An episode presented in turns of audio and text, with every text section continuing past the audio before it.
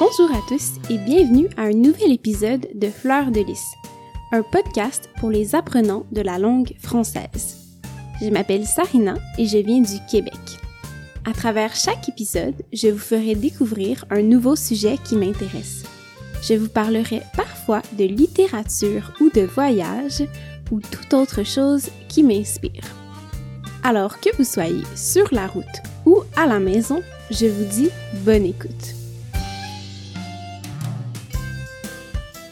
Cet épisode, je vous parlerai d'une destination voyage classique au Québec, la Gaspésie. C'est un endroit très spécial pour moi parce que c'est là que j'ai couru mon premier demi-marathon.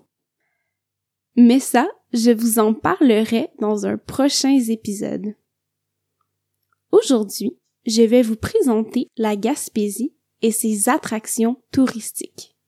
Mais surtout, je vais vous parler de mon expérience personnelle dans cette région absolument magnifique. En ce moment, le 6 août 2020, c'est les vacances pour beaucoup de Canadiens.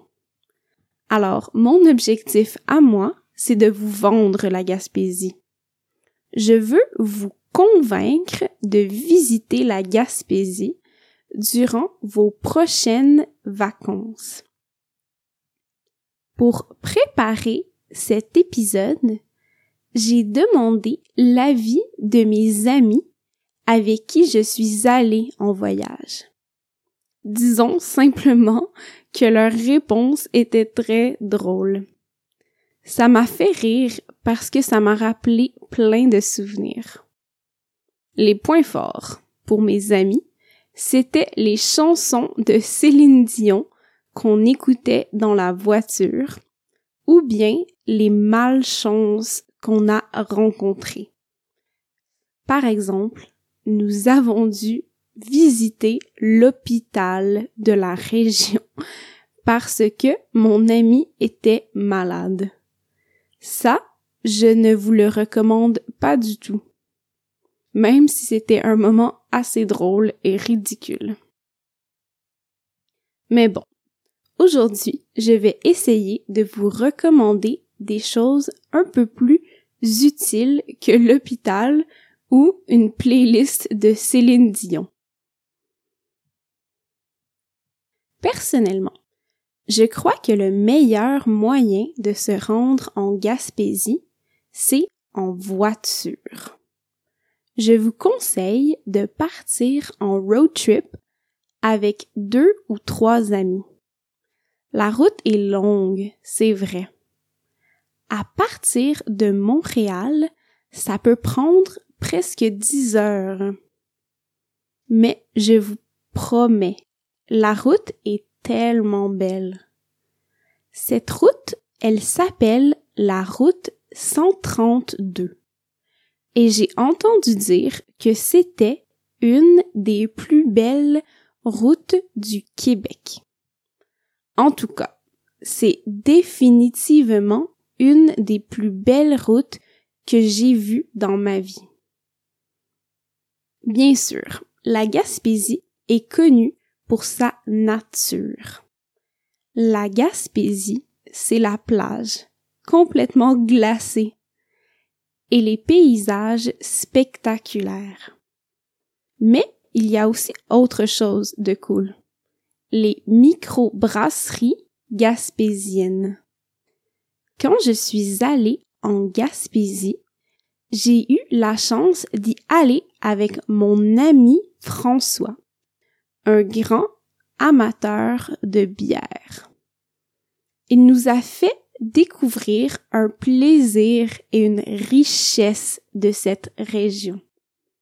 Et oui, la bière. Personnellement, je ne suis pas une fan de bière. Mais tout de même, j'étais vraiment contente de visiter les brasseries gaspésiennes et de boire une de leurs bonnes bières. Allez, je vous donne même une adresse à retenir. C'est la microbrasserie le Pit Caribou.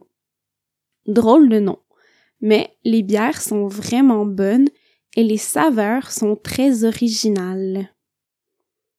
On ne peut pas parler de la Gaspésie sans parler de la nature, évidemment. Lors de mon voyage en Gaspésie, je voulais absolument faire du camping. Aimez-vous le camping? Moi, j'adore. Avec mes amis, nous avons décidé d'aller au parc national Forillon. C'est un très joli camping. Le soir, quand on regarde le ciel, on peut voir tellement d'étoiles. Si vous habitez en ville, comme moi, c'est assez spécial comme expérience. Le parc Forillon, c'est aussi un endroit où tu peux faire des belles randonnées. C'est-à-dire que tu peux marcher dans la montagne pendant des heures et admirer un paysage magnifique. Par contre, ce que j'ai préféré, moi, c'est la plage. Comme je l'ai dit, la plage est assez glacée. Il est difficile de s'y baigner. Mais ce que j'ai aimé le plus, c'est simplement rester sur le sable à écouter les bruits de la nature. Je dois dire que c'est aussi grâce à mes amis, François, Maude, Marina et Lydie, que mon voyage était mémorable et peut-être l'un des plus beaux que j'ai fait. Maintenant, à ton tour, j'aimerais que tu me racontes une histoire de voyage. Si tu as des questions ou des suggestions, tu peux m'envoyer un courriel à podcast à. Tu peux aussi me retrouver sur Instagram et Facebook. Bonne semaine et à bientôt!